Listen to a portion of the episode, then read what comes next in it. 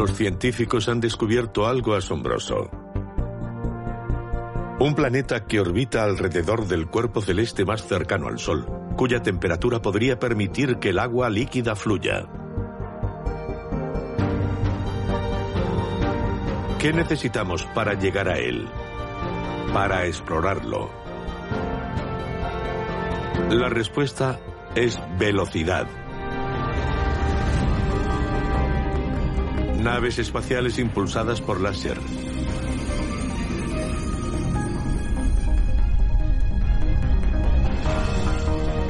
Motores de antimateria. Y desplazamiento por curvatura propio de la ciencia ficción.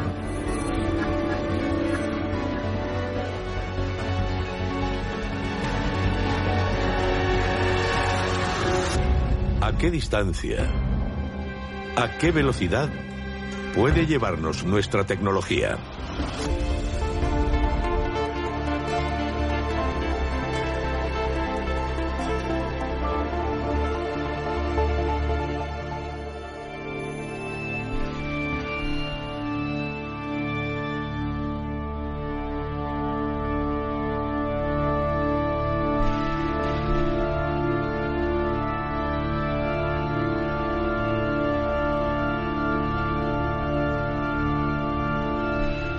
Viaje interestelar.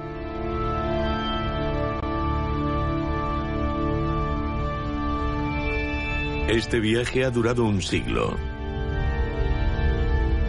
Una nave espacial se aproxima a su destino. Un planeta más allá de nuestro sistema solar, en un futuro que sobrepasa nuestra imaginación.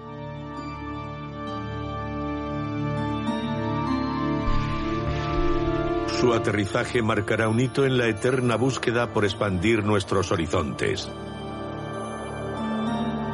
por explorar y sobrevivir.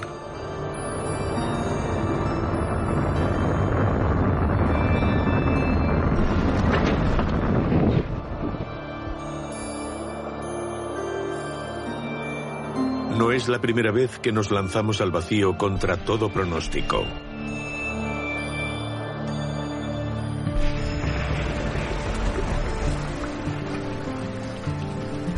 Durante gran parte de la historia, los océanos fueron los grandes desconocidos. Hace miles de años, una cultura marinera emergió en el Pacífico sudoccidental.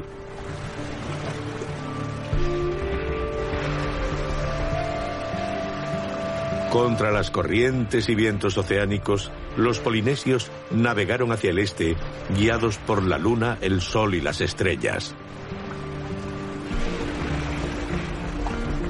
A lo largo de los siglos, conquistaron el Océano Pacífico isla a isla.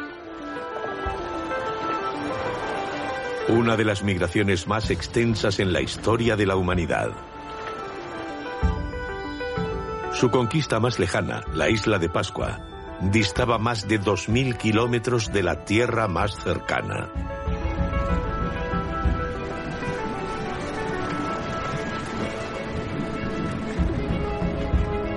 Hoy empezamos a llegar más allá de nuestras costas planetarias, recorriendo distancias tan extensas que las medimos en años luz.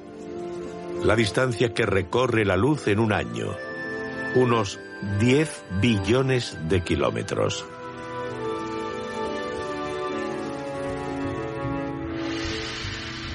En el hemisferio celeste sur, a poco más de cuatro años luz, encontramos a los vecinos más cercanos a nuestro Sol. Una estrella enana roja llamada Próxima Centauri.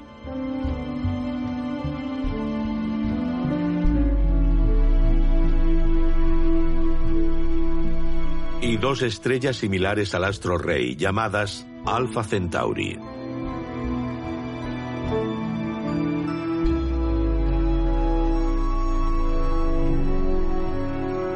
Las superamos y entramos en la burbuja local. Una vasta región vacía, privada de gas, por una estrella que explotó hace mucho tiempo.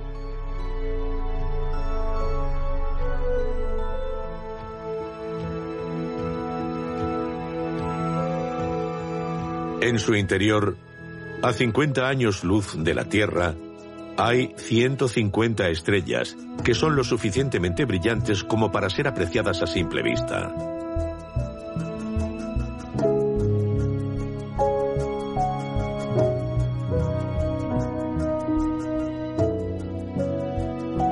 y 2.000 estrellas más pequeñas visibles solo con un potente telescopio. ¿Cuántas de ellas tienen planetas? ¿Podría alguna servir de estación de partida para explorar la galaxia? Nuestra primera parada sería un planeta descubierto que orbita alrededor de Próxima Centauri la estrella más cercana a la Tierra. Casi un tercio más grande que la Tierra, es un planeta muy diferente. Un lado es oscuro y helado. El otro, brillante y cálido, siempre mira a su sol. ¿Podría florecer la vida en él? ¿Podríamos los humanos sobrevivir? La clave está en si tiene atmósfera y agua en la superficie. Estos podrían ser signos de que su clima y temperaturas son lo suficientemente moderados como para albergar vida.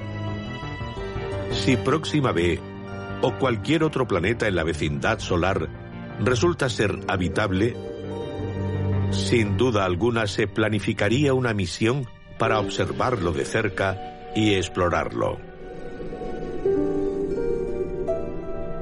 Pero para llegar a él, en el corto plazo de una vida humana, serían necesarias naves espaciales que aún no hemos construido. Diseños completamente nuevos que puedan impulsarnos a velocidades extremas.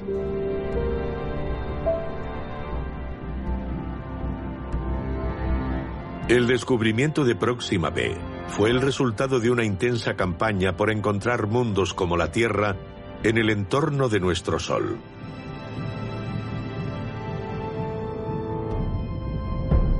Cada vez más, la búsqueda de planetas combina el enorme poder de captación de luz de una nueva generación de enormes telescopios terrestres con una creciente flota de telescopios espaciales. El satélite de sondeo de exoplanetas en tránsito, o TESS, está diseñado para monitorizar a más de 200.000 estrellas brillantes. Los astrónomos esperan encontrar 500 planetas del tamaño de la Tierra o supertierras en esta parte de la galaxia. A TESS se le unirá el esperado telescopio espacial James Webb. Con un espejo primario tres veces mayor que el del telescopio espacial Hubble, permitirá a los científicos detectar la luz de estrellas cercanas gracias a las siluetas de los planetas en tránsito. El observatorio W First les seguirá a mediados de la década de 2020. Con la resolución del Hubble, captará luz de una región 100 veces más grande. Puede que obtenga las primeras imágenes directas de planetas del tamaño de la Tierra. Al desplegar un coronógrafo que bloquea el resplandor de las estrellas, podrá calcular la luz proyectada por los planetas. Con estas imágenes, los astrónomos intentarán medir las temperaturas de la superficie, detectar atmósferas y buscar señales químicas de vida.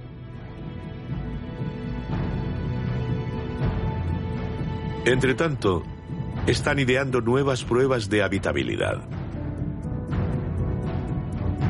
Un grupo utilizó el telescopio Hubble para sondear un sistema de siete planetas descubiertos recientemente, que orbitan alrededor de una estrella enana ultrafría a 40 años luz de distancia llamada Trappist 1.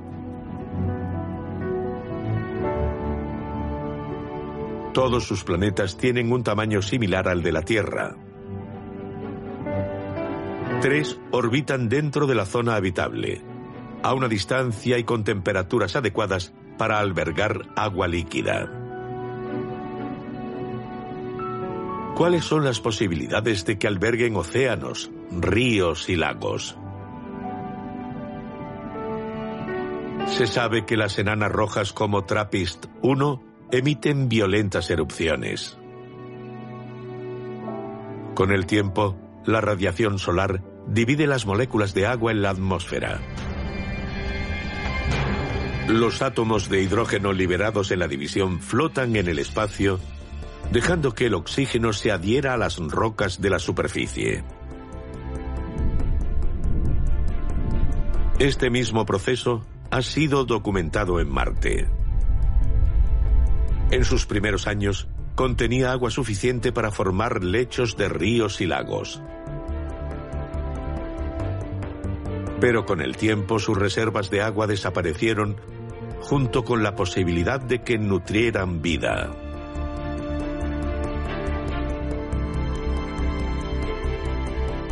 Para averiguar si los planetas de Trappist 1 perdieron agua, los astrónomos midieron la cantidad de luz ultravioleta que recibían, un indicador de su exposición a las erupciones solares.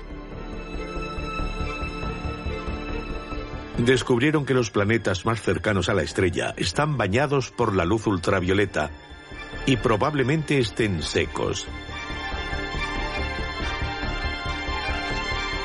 Por el contrario, los más lejanos se han librado de la radiación. Es posible que hayan conservado las reservas de agua en estado líquido o sólido adquiridas durante sus nacimientos.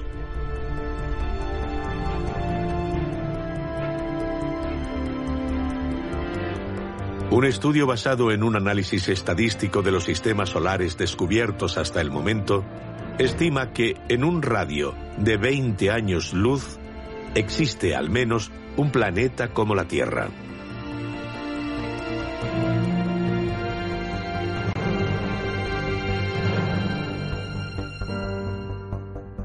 Tal vez los astrónomos ya lo hayan encontrado.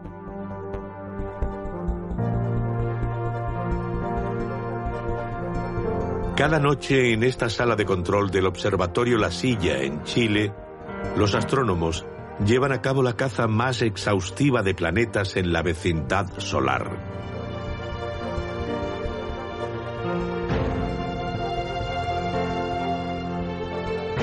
Trabajan con un telescopio puesto en servicio en 1977. Su espejo es relativamente pequeño, mide 3,6 metros de diámetro. Sin embargo, está dotado de tecnología espectrográfica que permite a los astrónomos analizar con precisión la luz de las estrellas cercanas. Registra los sutiles cambios de luz provocados por el arrastre gravitacional de los planetas.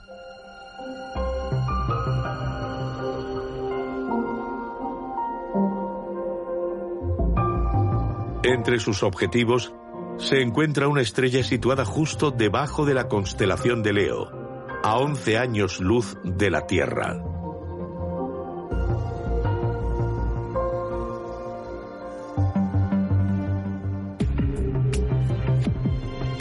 Es una enana roja como Próxima Centauri.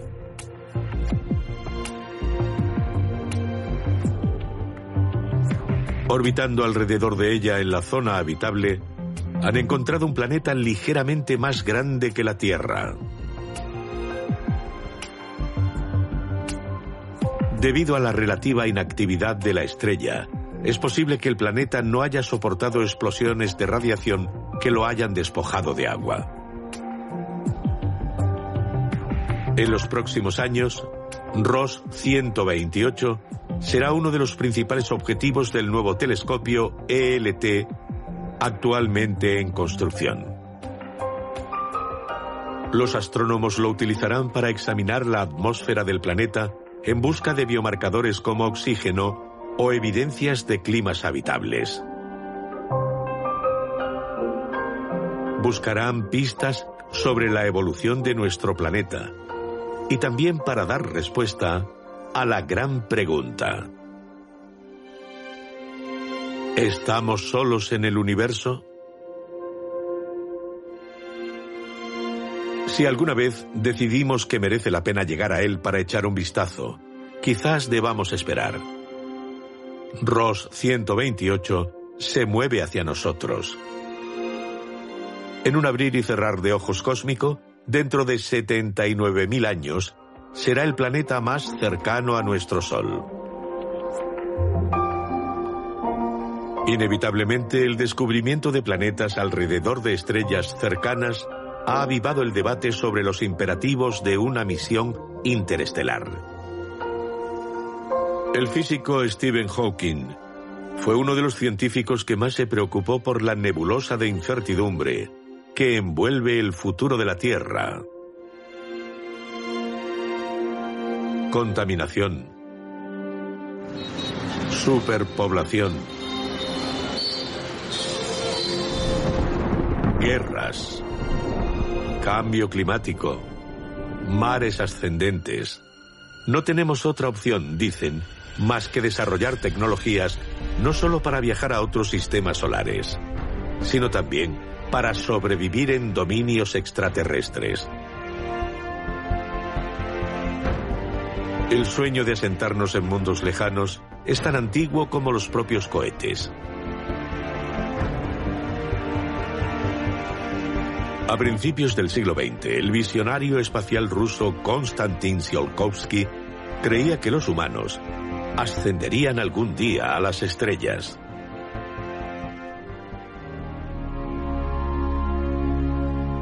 Evolucionarían en una especie completamente nueva, a la que llamaba Homo cosmicus.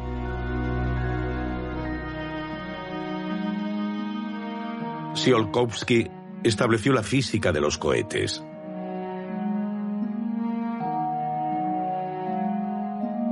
Su famosa ecuación del cohete describe el principio básico de su aceleración. La fuerza de la masa expulsada a alta velocidad por la parte trasera de un cohete contra la masa total del mismo.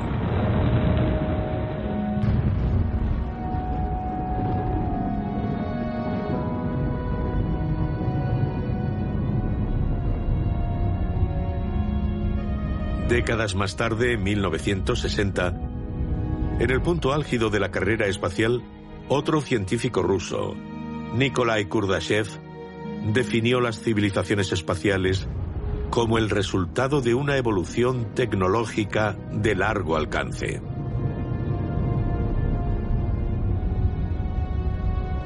Definió el nivel 1, una civilización planetaria con la capacidad de aprovechar la energía equivalente a la del Sol que impacta en nuestro planeta. En este nivel básico, una civilización excedería nuestra capacidad actual de producción de energía en cinco órdenes de magnitud. Posiblemente tardaremos siglos en avanzar tanto.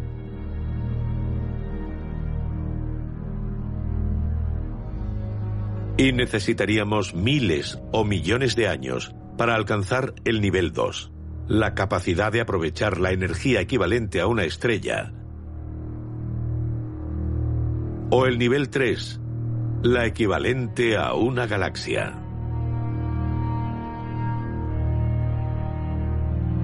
En teoría, una civilización con este nivel de sofisticación podría vagar por la galaxia extrayendo materias primas de cuerpos planetarios y producir energía a partir de tecnologías que apenas podemos imaginar.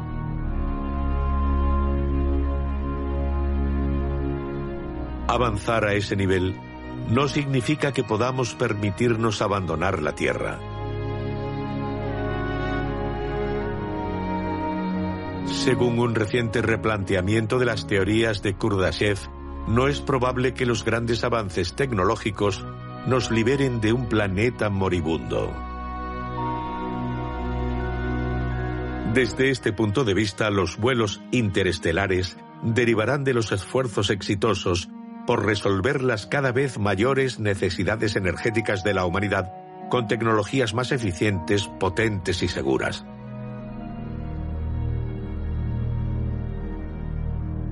De hecho, combustibles y motores extremadamente potentes podrían incluso plantear graves peligros en los entornos que nos permitirían desarrollarlas y probarlas.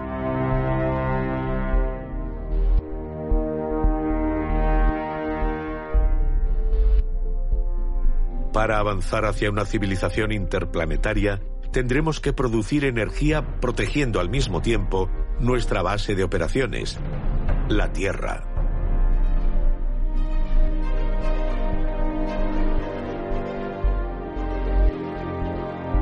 ¿De qué avances en ciencia e ingeniería dependerán las tecnologías interestelares? ¿A qué distancia? ¿A qué velocidad nos llevarán?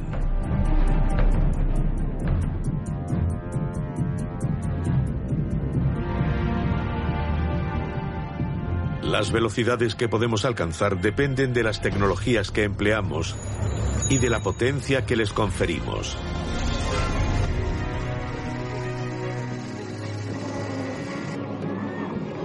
La potencia se mide en julios la fuerza necesaria para levantar un objeto de 100 gramos, un metro, contra la gravedad de la Tierra.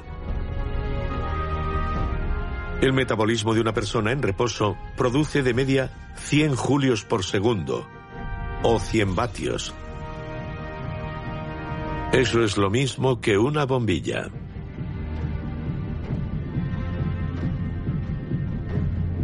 Un corredor de élite a 40 kilómetros por hora genera 1500 vatios. Con esa potencia en una bicicleta podemos alcanzar 66 kilómetros por hora.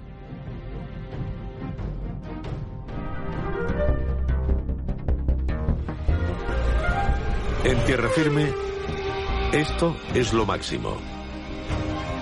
Un coche de carreras puede alcanzar 350 kilómetros por hora con un motor que convierte la energía de la gasolina, unos 40 millones de julios por kilogramo, en energía cinética.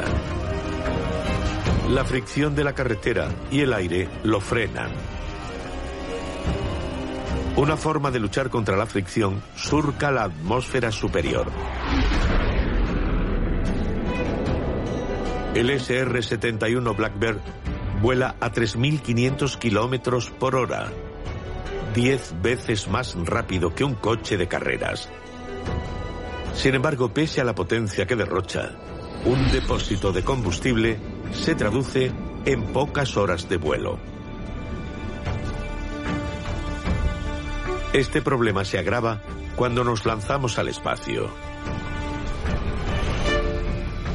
Para alcanzar la órbita terrestre, el gigantesco cohete Saturno V debe alcanzar 28.000 kilómetros por hora, casi 10 veces más que la aeronave militar.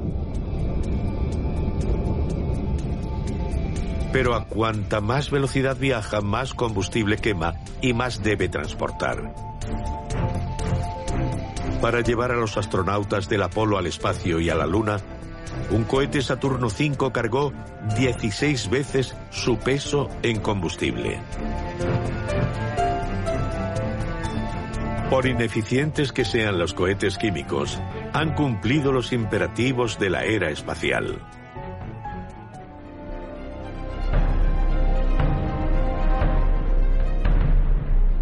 Desde los años 60, han sido utilizados para lanzar miles de satélites de comunicaciones, y con fines militares, para estudiar la Tierra y observar el espacio, y también para enviar a los astronautas a la órbita terrestre.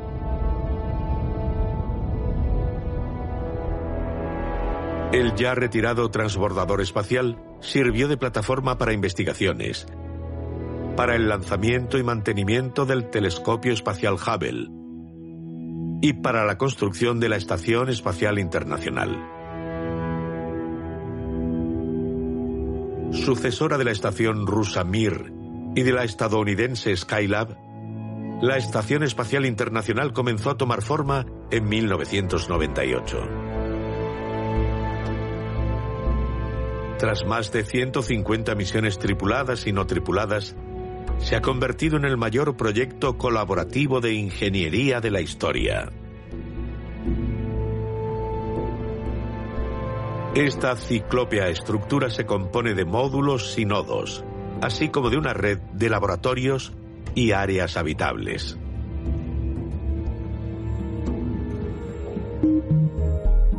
Aquí los astronautas están aprendiendo a vivir durante largos periodos, sin los sistemas climáticos, recursos y comodidades de nuestro planeta.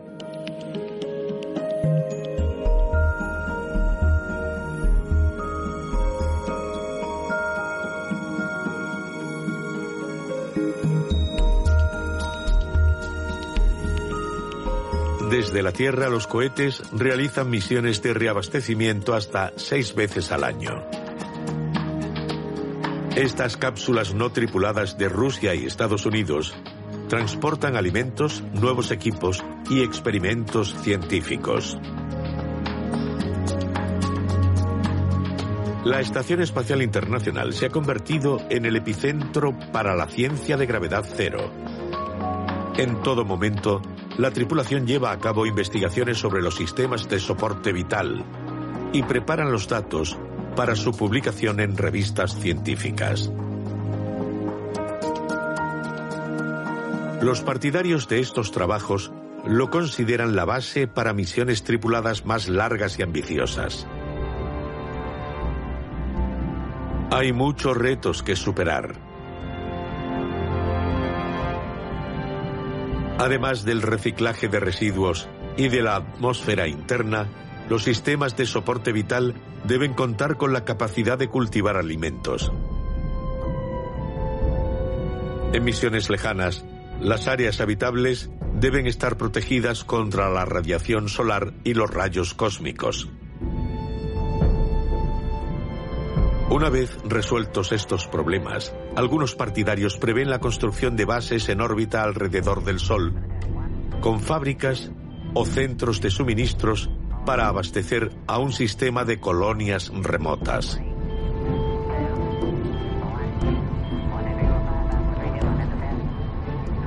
Tanto si enviamos gente a explorar Marte o a extraer minerales en asteroides, tendremos que superar los límites de potencia y velocidad de la era espacial.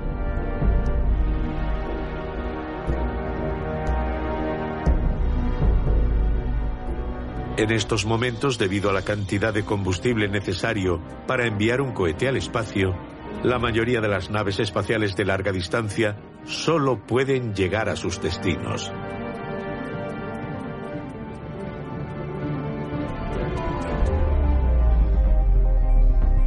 Las sondas Voyager sortearon este problema utilizando la fuerza gravitatoria de Júpiter.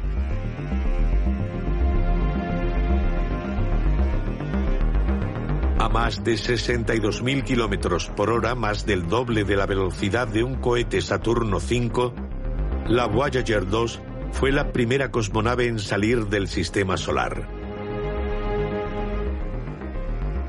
No obstante, y pese a la velocidad que viaja, necesitará 73.000 años más para llegar a Próxima Centauri. Para que los viajes espaciales de larga distancia, tripulados o automatizados, sean eficientes, tendremos que reinventar el cohete.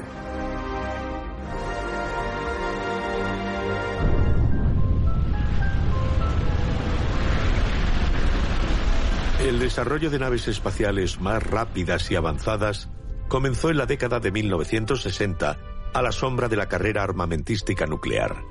Las bombas nucleares liberan energía al dividir los átomos.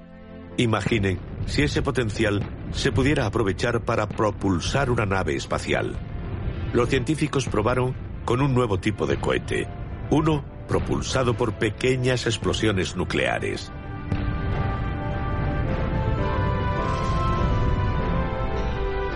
imaginaron una estación espacial en órbita como plataforma de lanzamiento para la nave espacial Orión. Una serie de explosiones nucleares controladas, iniciadas en su parte posterior, la acelerarían al 10% de la velocidad de la luz. Habría podido llegar a Próxima B en poco más de cuatro décadas. Pero los planes para esta nave nunca despegaron. La tecnología no había sido contrastada y tal vez era insegura. En los años 70, y con el vuelo interestelar aún en el punto de mira, un grupo de ingenieros británicos diseñó una nave de 200 metros de largo llamada Daedalus. Emplearía otro tipo de energía nuclear, la fusión. Es la energía que ilumina el Sol, forzando a los átomos a unirse bajo un calor y una presión desmesurados. Solo un gramo de combustible por fusión podría producir unos 200.000 millones de julios de energía.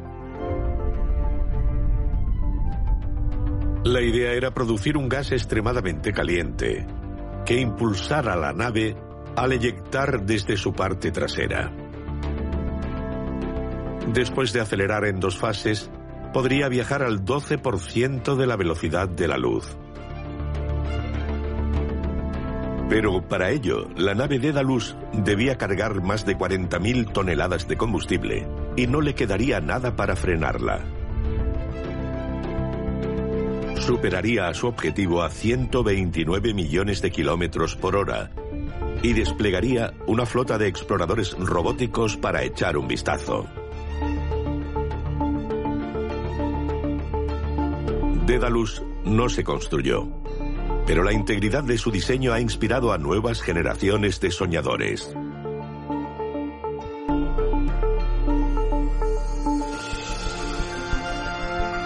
Actualmente un grupo de científicos cree que puede tener una forma más eficiente de llegar a Próxima B.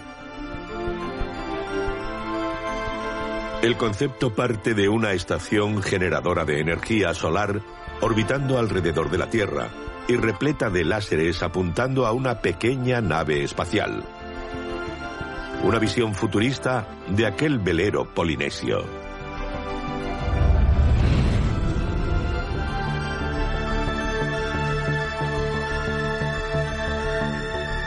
La fuerza ejercida por cada haz es pequeña.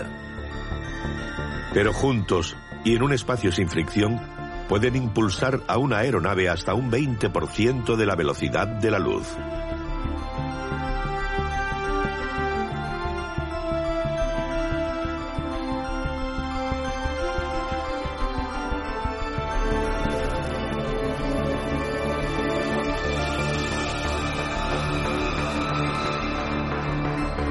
En solo 20 años, una flota de cometas impulsadas por láser llegaría a Próxima B enviaría los datos que rebotarían de una nave a otra en un viaje de ida y vuelta de cuatro años hasta la Tierra. Si Próxima B resulta ser un destino apropiado, ciertas tecnologías en desarrollo auguran un viaje más rápido.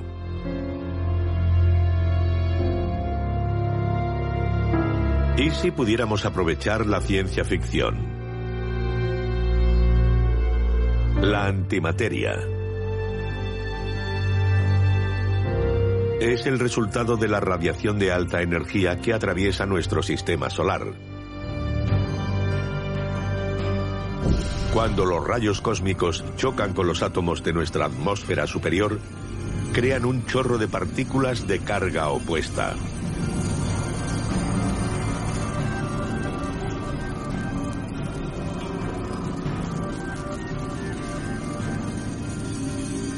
Si no podemos capturar partículas de antimateria en órbita, podemos encontrar una forma de crearlas en la Tierra.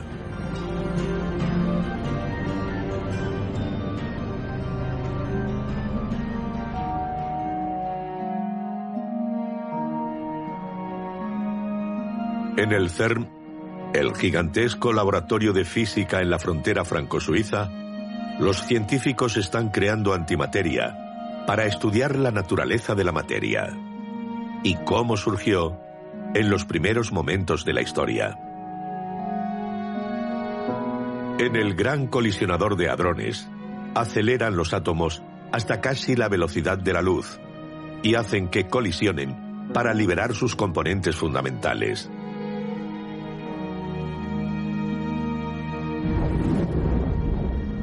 Sin embargo, la creación de antimateria es tan pequeña que el coste de un gramo se estima que excede los 100 billones de dólares.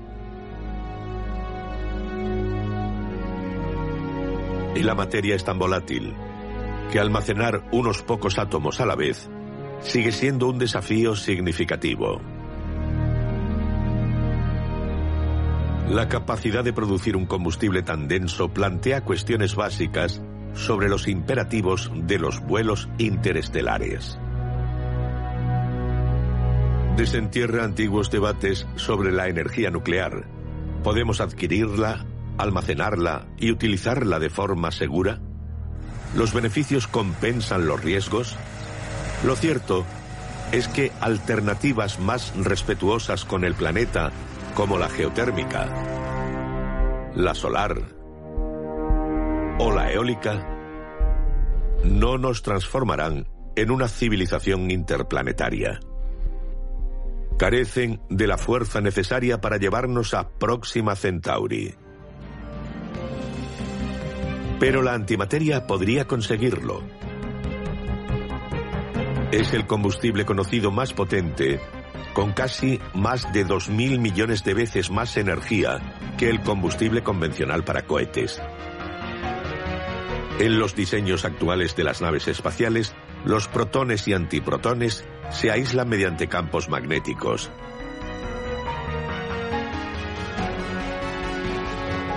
Y se canalizan en paralelo hacia una cámara de propulsión donde chocan y se aniquilan entre sí.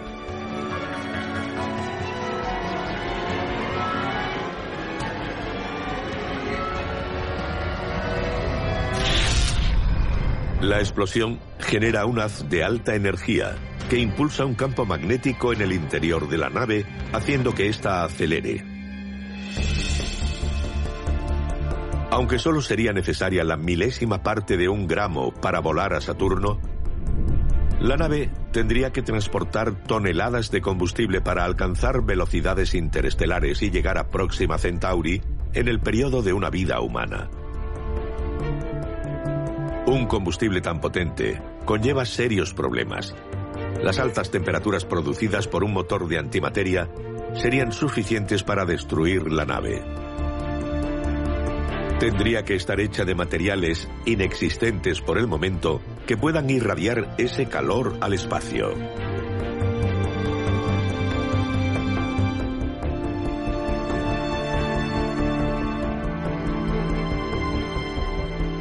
En su viaje la nave tendría que sortear obstáculos.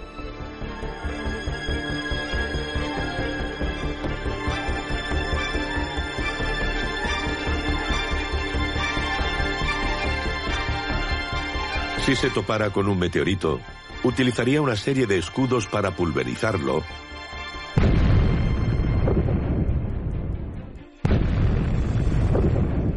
y hacerlo desaparecer.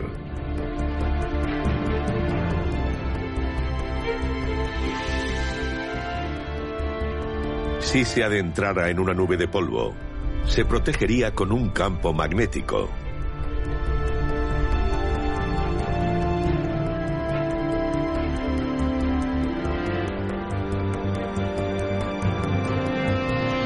Al aproximarse a su objetivo, nuestro enviado cósmico liberaría una sonda.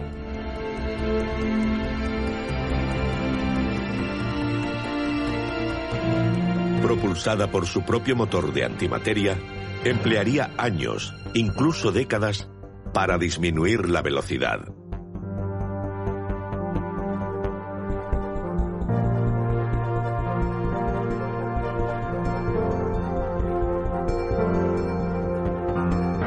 Incluso a estas velocidades, probablemente la misión es demasiado larga para que un humano la lleve a cabo.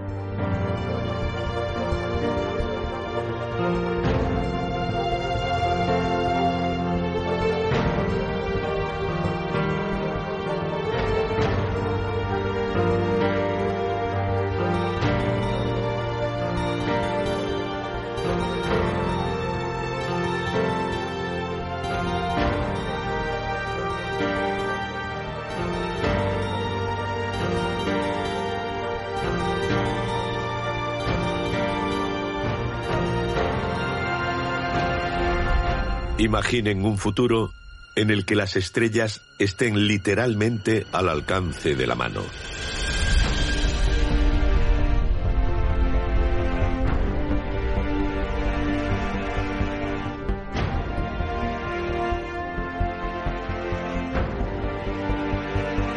Una nave espacial se acerca a una estación para prepararse para el lanzamiento.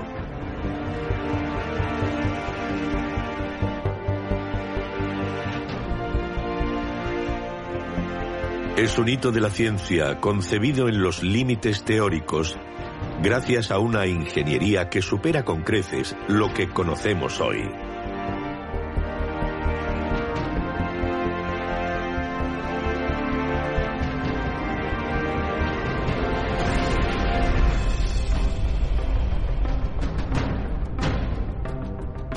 Se basa en un maravilloso descubrimiento de Albert Einstein que la gravedad es, en realidad, la deformación del espacio causada por objetos masivos.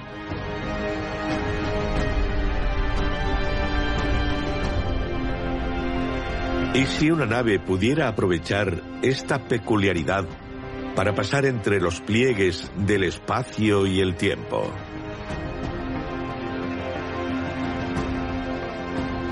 Una nave así funcionaría con formas de materia aún no descubiertas y el equivalente a la energía eléctrica que genera Estados Unidos.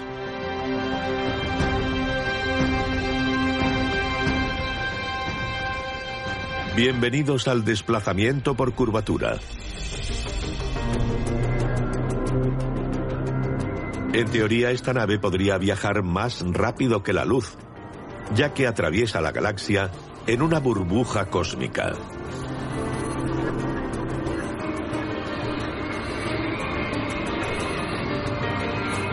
No reserve su vuelo todavía.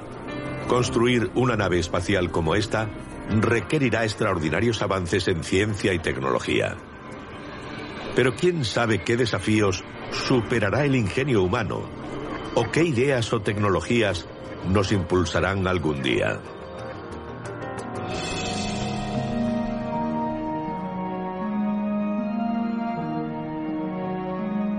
Cuando o si llegamos a las estrellas, ese impulso derivará no de la lucha por sobrevivir, sino de la sensación de asombro ante la diversidad ilimitada de un universo vivo.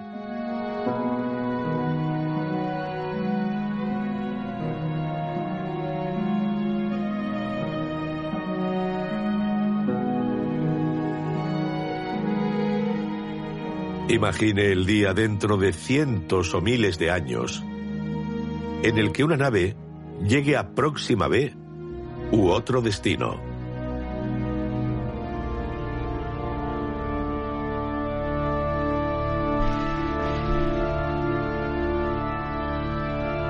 Pilotada por humanos o no, es probable que envíe una sonda no tripulada para que nos ofrezca una primera mirada de cerca.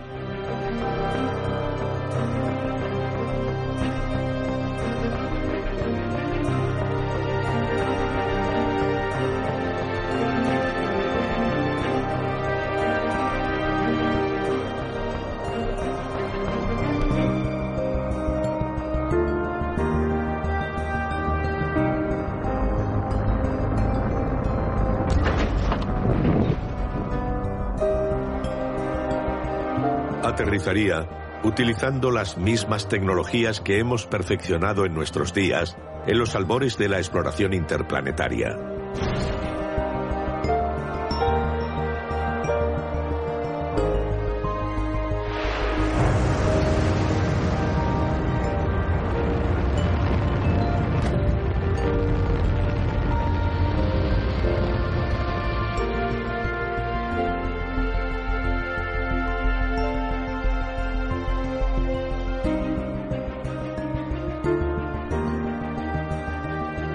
Sensores explorarían el paisaje extraterrestre. La inteligencia artificial interpretaría las imágenes.